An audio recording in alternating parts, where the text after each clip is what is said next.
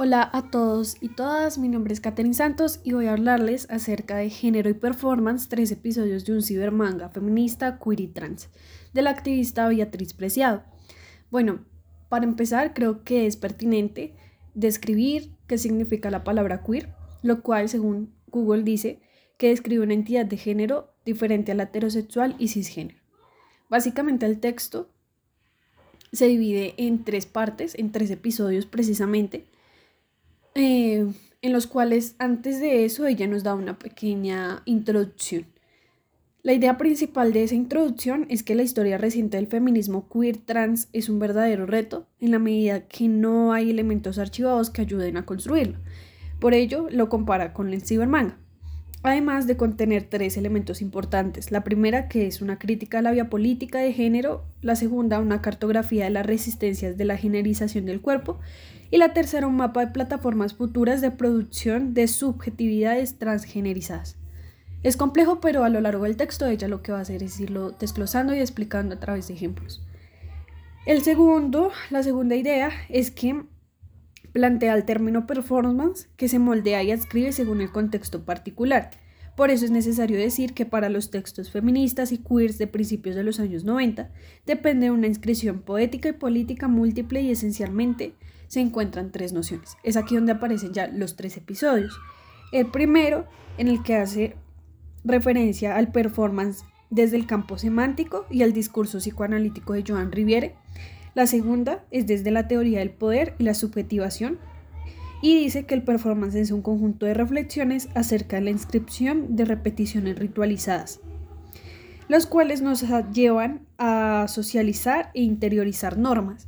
Y el último es acerca como del origen del movimiento de arte feminista en Estados Unidos durante los años 70, 80 y 90. Aparte de eso también nos introduce un poco al origen de los drag queens, los drag kings y la cultura gay.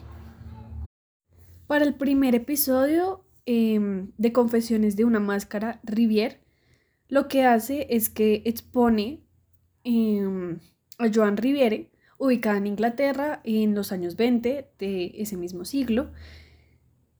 Y ella empieza una discusión en la taxonomía planteada por su tutor Ernest Jones, quien clasifica a las mujeres en tres grupos. La primera son las heterosexuales, la segunda los homosexuales y las terceras las intermedias.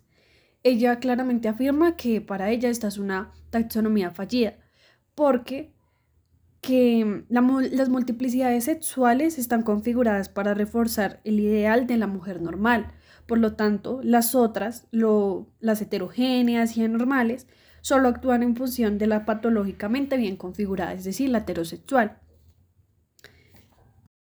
A Riviere le llama la atención la figura de la mujer intermedia, la cual se trata de una mujer heterosexual masculina.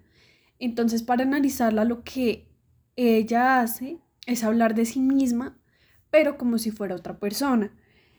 Entonces la psicoanalista eh, poco a poco se va dando cuenta que hace parte de ese grupo, porque como ella lo nombra, existe una triple disociación entre el sexo anatómico, es decir, las prácticas sexuales y las prácticas culturales de la feminidad, ella las traspasa y el límite entre el espacio doméstico tradicionalmente reservado para las mujeres y el espacio público en que los hombres hacen uso de la palabra y la representación, y ella cabe dentro de este grupo, es decir, su trabajo como psicoanalista hace que ella haga parte de la vida pública en la cual los hombres mayoritariamente hacen parte, pero al ser heterosexual, pues ella de algún modo entra dentro de las normas establecidas para comportarse como mujer.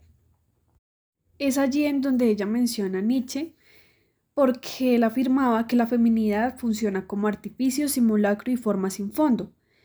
Entonces es donde ella plantea el término de máscara, el cual es como una especie de artificio superficial que se ponen las mujeres cuando transgreden un espacio que no, que supuestamente no les corresponde, es decir, un espacio dominado por los hombres, para tratar o simular de mantener la posición de mujer heterosexual.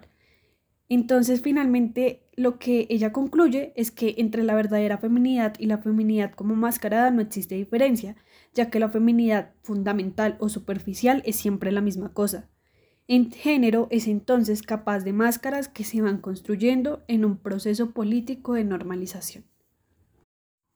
Bueno, para continuar con el segundo capítulo, mm, Beatriz Preciado nos da un abrebocas a la Woman House Project. Este es un proceso bastante interesante en la que la performance feminista tuvo sus raíces en el teatro de guerrilla y en las revueltas universitarias y callejeras de los movimientos feministas norteamericanos eh, de los años 60 y 70.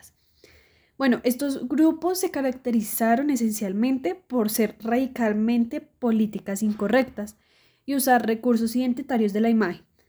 Una como de sus sucesos más mediáticos o actividades más mediáticas tuvo lugar en Estados Unidos, en el cual parodiaron un concurso llamado Miss America en Atlantic City de 1968.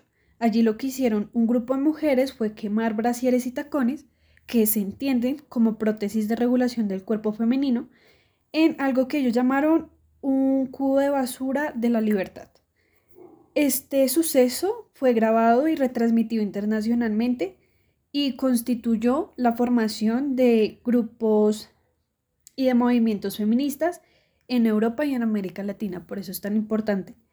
Ese mismo año también tuvo lugar el nacimiento del grupo feminista Quich, que traduce según sus siglas al español Conspiración Terrorista Internacional de Mujeres del Infierno, el cual está organizado por lo que ellas denominan brujas, y guerreras, y tenían la intención de echar mal de ojo a todos los todopoderosos caballeros de la zona de Wall Street.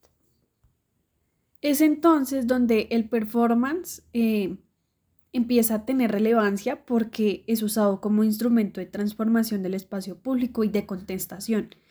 Entonces, también empieza a permear los eh, espacios de educación artística.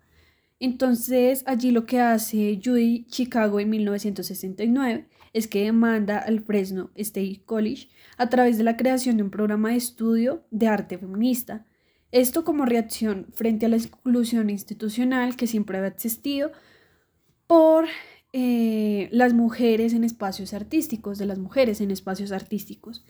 Entonces allí lo que es a través de la escucha, el habla y la acción performativa de manera horizontal, se llega a la invención de el sujeto político del feminismo. Más adelante, eh, seguramente en otro podcast, les ahondaré acerca de la Woman House Project porque definitivamente tiene mucha historia. Fue una instalación bastante importante en el mundo del arte. Y bueno, constituyó una serie de cambios importantes eh, para el movimiento feminista en Estados Unidos. Entonces, ya continuando con el siguiente capítulo, eh, que se llama Deconstructing Manolo Culturas Drag, lo que hace la autora es como hablarnos de la emergencia de la sana drag queen y, y su relación con el arte feminista y las culturas gay. Entonces, bueno, lo primero es que la emergencia de la escena drag queen fue muy contemporánea al movimiento de arte feminista de los años 70.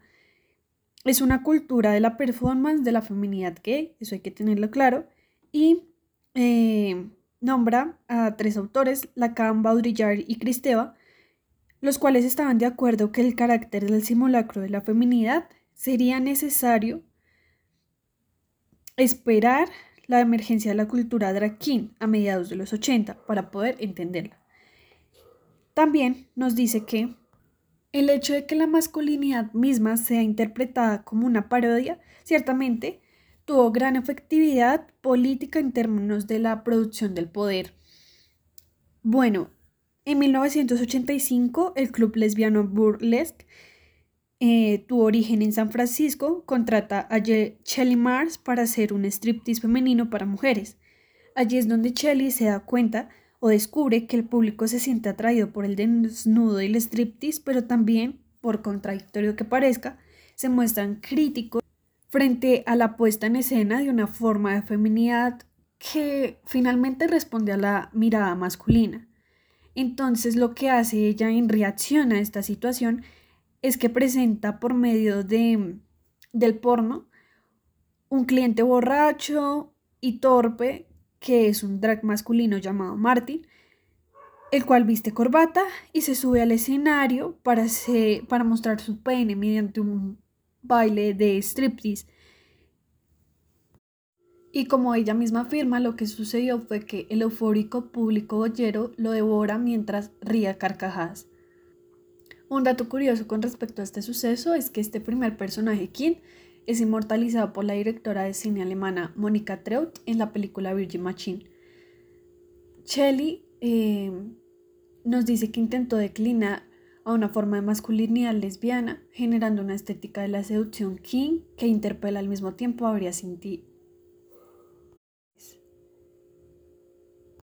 Finalmente la autora rescata que más allá de la resignificación o esa resistencia que existe a la normalización, lo que hace el performance o las políticas performativas es en convertirse en un campo de experimentación, un lugar de producción de nuevas subjetividades y por lo tanto una verdadera alternativa a las formas tradicionales de hacer política.